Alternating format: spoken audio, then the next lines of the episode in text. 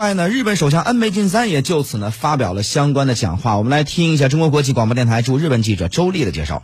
好的。安倍在六号举行的记者会上，首次谈及伊朗伊斯兰革命卫队圣城旅司令苏莱曼尼将军在伊拉克被美军空袭炸死的问题。他表示，中东局势日趋紧张，对此现状深感忧虑，相关各方应避免事态进一步激化，为缓和紧张局势做出外交方面的努力。安倍表示，今后还将继续坚持开展日本特有的外交活动，与此同时加强信息搜集，向中东地区派遣自卫队，确保日本相关船只的航行安全。安倍强调，日本向中东地区派遣自卫队的既定方针不会发生任何变化。主持人。